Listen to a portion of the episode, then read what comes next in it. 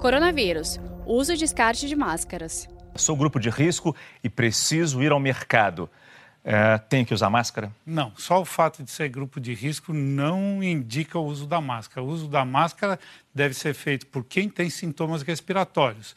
Eventualmente, se você vai, por exemplo, pegar um, uma condução muito lotada, pode, pode usar, mas não esqueça que o material é descartável.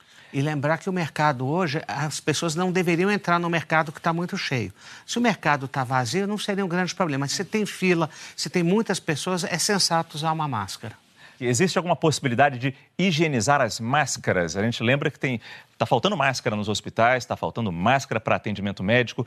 Ele está perguntando a possibilidade de, de, de, de reutilizar essas máscaras, higienizando-as. Não, não, não, não se deve higienizar as máscaras, especialmente máscara descartável. Usou, acabou.